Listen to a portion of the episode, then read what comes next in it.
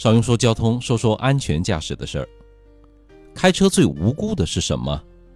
是明明不是自己的责任，最后却要自己担责。尤其是新手，在驾车技术和处理突发事件上没有什么经验。年底了，碰瓷案件高发，行车在外呀，难免有意外发生。今天呢，就为亲们分析一下行车记录仪的作用，教你用证据维护自身的合法权益。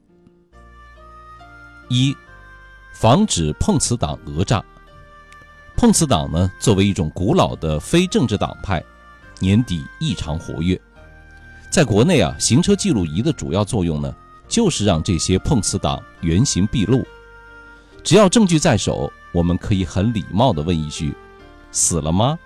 还能动不？”然后从容地打电话报警了。二，遇到交通事故，便于划分责任。生活在交通秩序乱七八糟的环境啊。几乎每天都会上演一幕幕交通小纠纷，公说公有理，婆说婆有理，没理也要装出三分像。而记录仪呢，恰恰可以记录现场视频，记录真相。比如成都女司机随意变道被打的事件，如果男司机没有提供视频资料，估计有理也说不清了。三，获得保险公司理赔。遇到单方事故，如果没有足够的证据，想必你就是踏破保险公司的门槛都不一定能够很快获得理赔。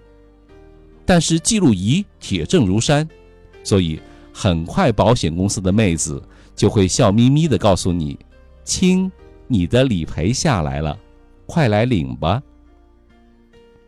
四，拍摄沿途的风景，例如自驾游进西藏。全程拍摄下来，可以证实我们的勇敢，分享我们的喜悦。其实啊，记录仪安装很容易，跟导航差不多，有个支架贴在玻璃上，价格也便宜，几百块钱而已。